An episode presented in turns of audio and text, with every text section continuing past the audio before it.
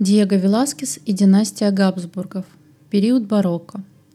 Диего Родригес де Сильва Веласкес, рыцарь ордена Сантьяго, крещен 6 июня 1599 года. Испанский живописец, ведущий художник при дворе короля Испании и Португалии Филиппа IV и эпохи Испанского Золотого века. Знак ордена рыцаря представляет собой религиозный и военный орден, основанный в XII веке. Своим названием орден обязан святому покровителю Испании Сантьяго, святому Иакову Великому. Исходя из всех традиций и правил посвящения в рыцаре данного ордена, Диего Веласкес по причине своего простого происхождения и профессии художника, которая относилась к ремесленничеству, никогда бы не мог стать рыцарем данного ордена. Но судьба распорядилась иначе. Об этом я расскажу позже в этой лекции. Мы также встретим знаки этого ордена на картинах Диего Веласкеса. Прежде чем начать рассказ о великом художнике Золотого века испанской живописи, давайте немного погрузимся в атмосферу жизни XVII века, периода барокко в искусстве. В этот период познания людей об их окружающем мире очень сильно меняются, благодаря научным трудам Николая Коперника, Рене Декарта, Исаака Ньютона, Христофора Колумба. Николай Коперник сделал открытие о том, что центр Земли является не центром мира, а лишь центром тяготения и лунной орбиты. Земля одновременно движется и вокруг своей оси, и вокруг Солнца. Рене Декарт заключил, что во всех знаниях можно усомниться, можно даже усомниться в существовании Бога. Именно на гребне сомнения мы должны существовать. Отсюда существует единственная истина. Я мыслю, следовательно, я существую. Исаак Ньютон открыл закон всемирного тяготения. Христофор Колумб в 1492 году открыл Южную Америку и Центральную Америку и положил начало их исследованию, включая континентальные части и близлежащие архипелаги, Большие Антильские, Малые Антильские острова – а также Багамские острова. Помимо всех этих знаний открываются анатомические театры. В пример могу привести картину Рембранта «Урок анатомии доктора Тульпа», датированную 1632 годом. Меняется понятие телесности в изображении человеческого тела. Появляется физиологичность. Добавим к этому 30-летнюю войну, которую вела Испания, эпидемии чумы, огромные поборы населения и нищету простых людей. Конечно, представление о мире очень сильно изменилось. Мир стал огромным в понимании образованного человека XVII века, а человек стал очень маленьким. Философия эпохи Возрождения о том, что человек велик и практически тождественен Богу, стала подвергаться сомнению. Появляется понимание взгляд на мир со стороны, как маленького человека на большой предмет – в результате чего театры и оперы становятся очень популярными в период барокко. Все эти тенденции отразились в живописи. Художники пишут полотна очень больших размеров, изображая на картинах театральные сцены, подтверждая фразу «Весь мир – театр». Все эти события также повлияли на творчество Диего Веласкеса и отразились в его работах. Выросший в скромных условиях, он рано проявил талант к искусству и был учеником Франциско Пачека, художника и учителя из Севильи. 23 апреля 1618 года Веласкес женился на Хуане Пачека, дочери своего учителя. У них родились две дочери. Веласкес сдал экзамен на звание мастера 14 марта 1617 года и по поручительству Пачека был принят в гильдию живописцев Севильи – где получил лицензию для работы в качестве художника-живописца и право практиковать свое искусство в королевстве, иметь мастерскую и нанимать подмастерьев. Диего Веласкес, выросший в простой семье, знал все тяготы непростой жизни людей XVII века. Он испытывал к ним огромную симпатию, что, безусловно, отразилось в его работах.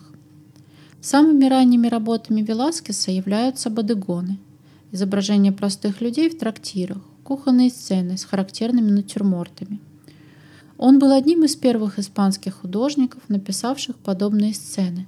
Например, его картина «Старуха, жарящая яйца» 1618 года, которая хранится в Национальной галерее Шотландии в Эдинбурге. В ранних работах Диего Веласкеса явно прослеживается влияние творчества Караваджо. Очень темный фон и за счет цветового контраста объемные фигуры персонажей и предметов. Стоит особенно отметить мастерство художника, проявившееся еще с ранних работ. Детализация образов и предметов. Посмотрите, как выписаны лица персонажей. Лицо пожилой женщины как будто ничего не выражает, как будто она делает эту работу каждый день. И эта рутинная работа уже давно не вызывает у нее никаких эмоций и доведена до механизма. Жареное яйцо она достает, другое держит, чтобы разбить. Выражение лица молодого человека, наоборот, выражает сосредоточенную концентрацию на какой-то мысли. Эту картину не стоит смотреть на голодный желудок, так как яичница изображена настолько реалистично, что кажется, что ты слышишь потрескивание масла в кастрюльке и аромат жареной яичницы. Молодой человек держит в руках дыню и колбу с вином. Стоит также отметить анатомичность рук мальчика и пожилой женщины, как будто мы видим реальную сцену из жизни в восстановленном на миг моменте. И это великий дар Диего Веласкеса. Он был непревзойденным портретистом, который мог передать не только черты лица, но и характер персонажа. В этой работе также угадывается философский смысл изображенных персонажей. Здесь и намек на быстротечность жизни, и противопоставление молодости и зрелости, бренности существования, ежедневная череда рутинных дел, как приготовление яичницы. Еще одна известная картина в стиле Бодегонос «Водонос» написана около 1622 года. Хранится в музее Веллингтона, Лондон – Картина написана с высочайшим мастерством и детализацией, но в первую очередь хотелось бы отметить лицо водоноса, пожилого мужчины справа, как будто мы можем прочесть все эмоции на его лице, о том, что он понимает, что его жизнь подходит к концу, что, возможно, он прожил эту жизнь совсем не так, как мечтал, что в конце своей жизни он разносит воду, но при этом в его лице столько достоинства – столько мудрости и принятия своей судьбы. Символичный жест – передача бокала, наполненного водой со спелым плодом. Аллегория – наполненный бокал – символ веры, плод – символ человеческих страстей. Передает он его молодому человеку, который принимает этот дар жизни с благодарностью, с пониманием ценности этого дара. На заднем плане – зрелый мужчина, который пьет напиток или живет полной жизнью – и в этой картине также у Диего Веласкеса скрыта философия жизни. Круговорот жизни изображен в обратном направлении, от зрелого возраста, передающего дар жизни, а не от младенца, как обычно принято. В своем раннем творчестве Диего Веласкес также писал работы и на библейские сюжеты, но писал их по-своему. Примером этому может послужить полотно «Христос в доме Марии и Марфы», написанное ориентировочно в 1620 году – сейчас находится в Национальной галерее в Лондоне. Диего Веласкес использует принцип «картина в картине». На первом плане мы видим девушку и пожилую женщину. На столе в тарелке рыба, как символ Иисуса Христа. На втором плане сцена из Нового Завета. Иисус Христос в доме Марфы и Марии, которые внимательно слушают его речь. Почему Диего Веласкес именно так изображает сцену Нового Завета?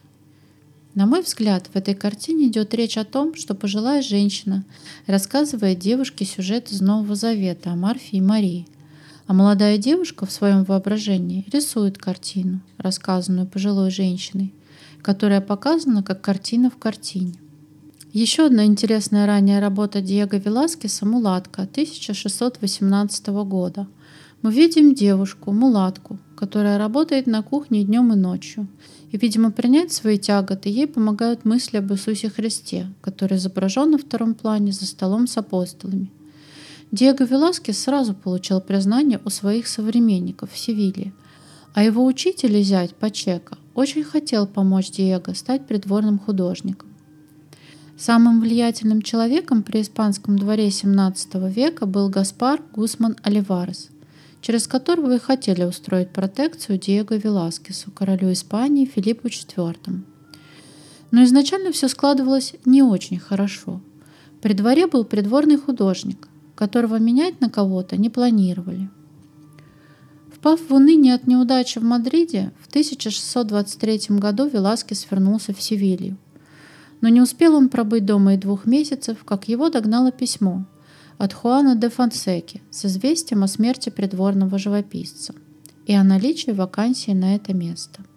Веласкес стремительно отправился ко двору и остановился в доме королевского капеллана поэта Луиса де Гангора Арготы, соперника Лопа де Веги, и написал его портрет, находящийся ныне в Музее изящных искусств в Бостоне.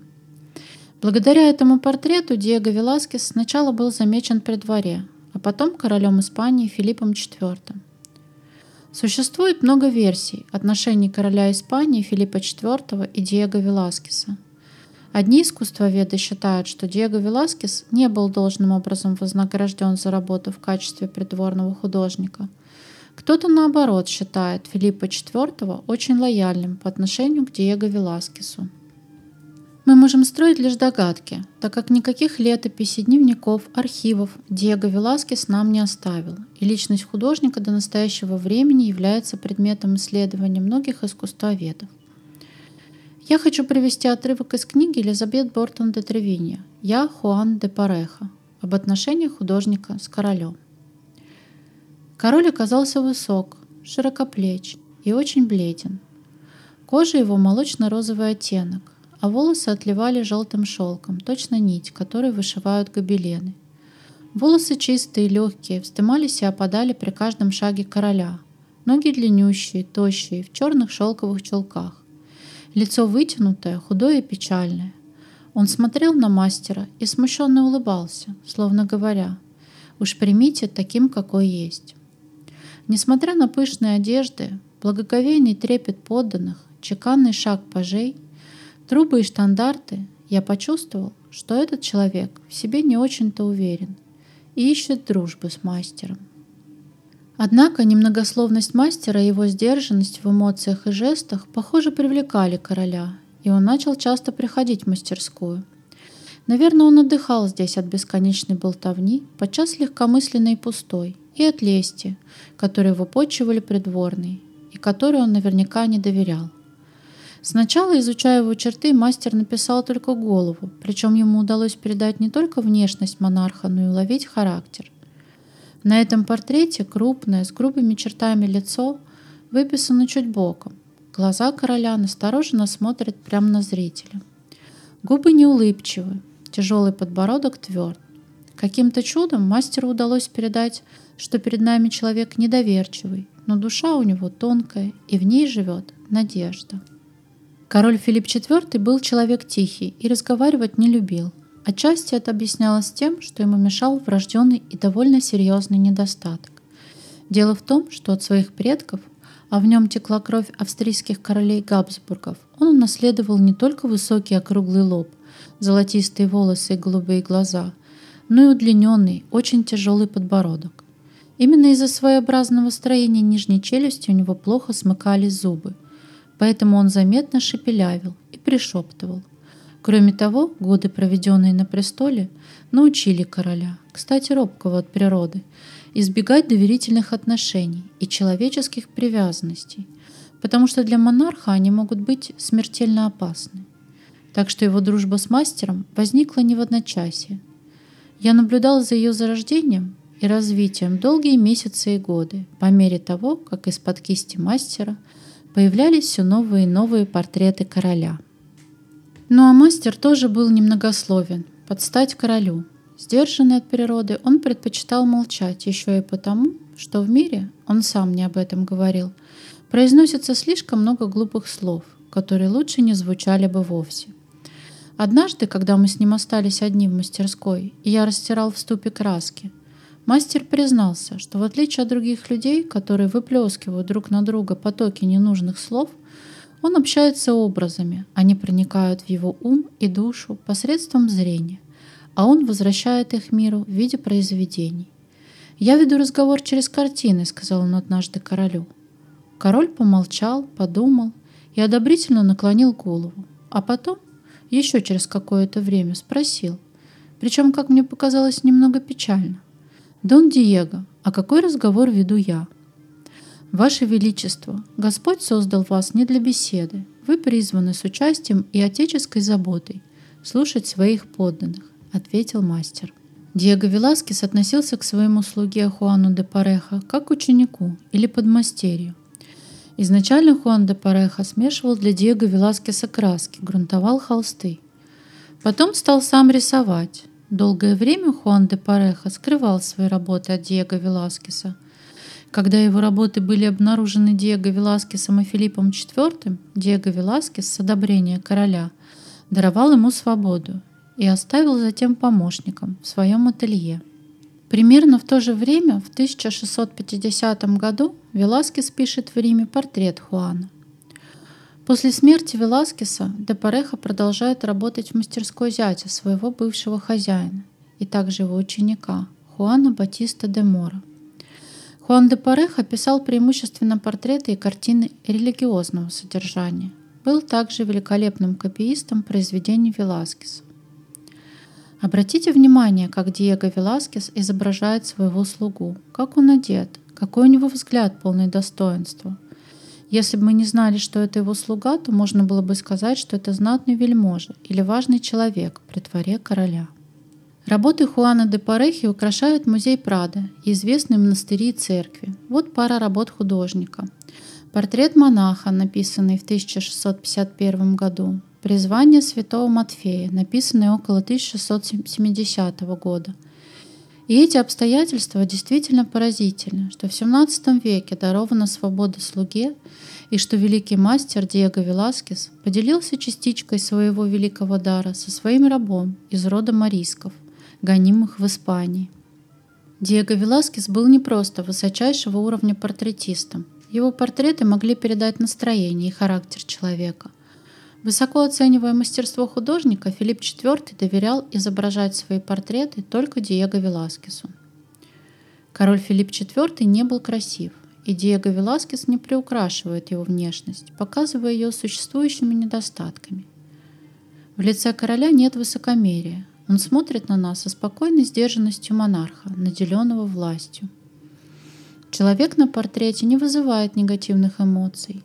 Его образ внушает доверие – Грустные глаза короля говорят о том, что он не выбирал эту роль.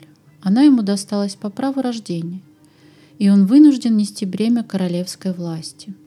И действительно, Филипп IV лишь играл роль правителя Испании. Испанией, погрязшей в 30-летних войнах, управлял граф, герцог Оливарес.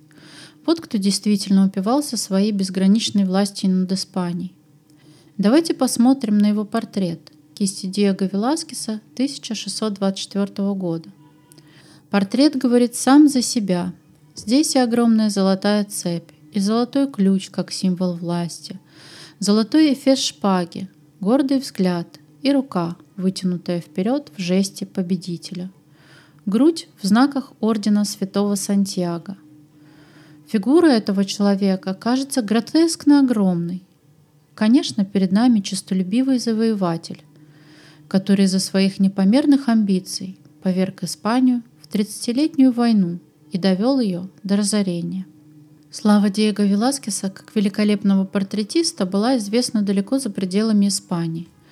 Королевский двор Италии делал попытки переманить художника, но Диего Веласкес был предан испанской короне до конца своих дней. До наших дней дошел портрет Папы Римского, Иннокентия X. Кого мы видим на этом портрете? Мы видим очень хитрого, жестокого человека, в руках которого Диего Веласкес не случайно изображает письмо. По всем вопросам своего папского правления Иннокентий X советовался с Олимпией, женой покойного брата Иннокентия X.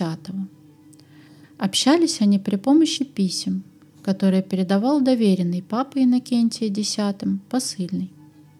Видимо, Диего Веласкес знал об этом обстоятельстве и не случайно изобразил в руках папы письмо – Иннокентий X был доволен портретом и наградил Диего Веласкеса медалью и золотой цепью.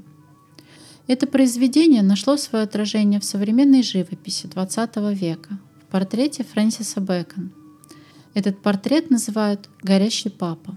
Одна из самых загадочных работ Диего Веласкеса, вызывающая множество споров у искусствоведов, это картина «Минины» 1656 года. Изначально хочу отметить, что картина очень большого размера 318 на 276 сантиметров.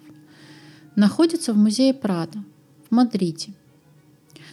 Все, кто видел эту картину в музее Прада, отмечают, что создается эффект присутствия, как будто смотрящий на картину человек становится участником происходящих событий. И действительно, сюжет картины изображен Диего Веласкесом с очень необычного ракурса. Давайте попробуем разобраться, что хотел нам сказать Диего Веласкес. Название картины «Минины», что в переводе означает «фрейлины». Кто же главный персонаж на этой картине? По версии многих искусствоведов, главным персонажем картины является инфанта Маргарита, дочь короля Филиппа IV. Действительно, при первом взгляде на картину именно на нее падает взгляд. Этому также способствует то обстоятельство, что одна из фрейлин стоит перед ней на одном колене, протягивая специальный кувшинчик с питьем. Вторая фрейлина присела в поклоне. Также мы видим карлицу, которая была воспитателем инфанты Маргариты, девочку-пажа, которая положила ногу на собаку, преданно лежащую ног свиты, на заднем плане мы видим самого художника с палитрой и кистью в руке и орденом святого Сантьяго на груди.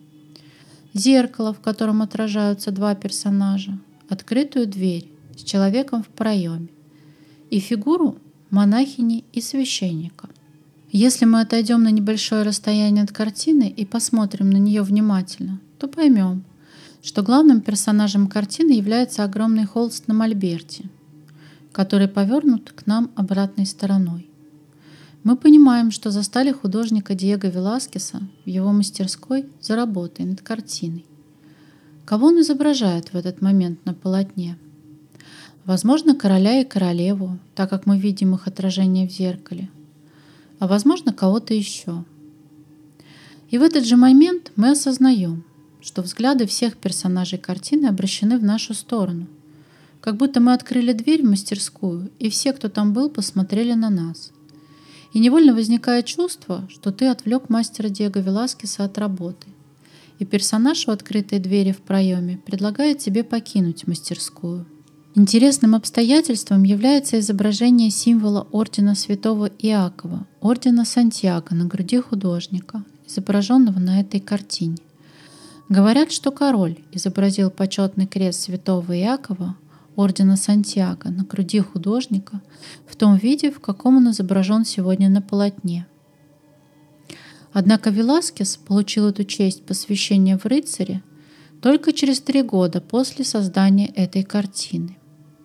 Даже король Испании не мог сделать своего любимого придворного художника рыцарем без согласия комиссии, созданной для расследования чистоты его происхождения – Целью этих расследований было бы предотвратить назначение на должность любого, у кого обнаружится хотя бы тень ереси в родословной, то есть следы еврейской или мавританской крови, или заражение торговлей с любой стороны семьи на протяжении многих поколений. Отчеты об этой комиссии были найдены в архивах Ордена Сантьяго. Веласкес был удостоен этой чести в 1659 году – его профессия плебея и торговца была оправдана, поскольку, будучи художником короля, он, очевидно, не был вовлечен в практику продажи картин. Следует отметить печальный факт, что многочисленные дети Филиппа IV погибли в юном возрасте от разных болезней, и Габсбургская династия закончилась на короле Филиппе IV. В живых остались лишь инфанта Мария Терезия. И мы понимаем, что картины мастера Диего Веласкеса оставили память о роде Габсбургов в истории и в памяти поколений. Он исполнил великую миссию придворного художника, исчезающего королевского рода. В 1660 году мирный договор между Францией и Испанией был скреплен браком Марии Терезии с Людовиком XIV. Церемония состоялась на острове Фазанов. Веласкесу было поручено оформление испанского павильона и всей сценической экспозиции. 26 июня он вернулся в Мадрид, а 31 июля у него началась лихорадка. Чувствуя приближение своего конца, он подписал завещание, назначив единственным душеприказчиком свою жену и верного друга. Он умер 6 августа 1660 года. Был похоронен в склепе Фуэнсалида, церкви Сан-Хуан-Баутиста, а через 8 дней рядом с ним была похоронена его жена Хуана. Эта церковь была разрушена французами около 1809 года – поэтому место его погребения в настоящее время неизвестно.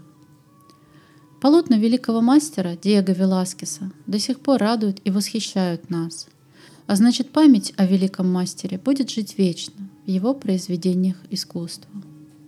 Спасибо за внимание. До новых встреч на подкасте Варий.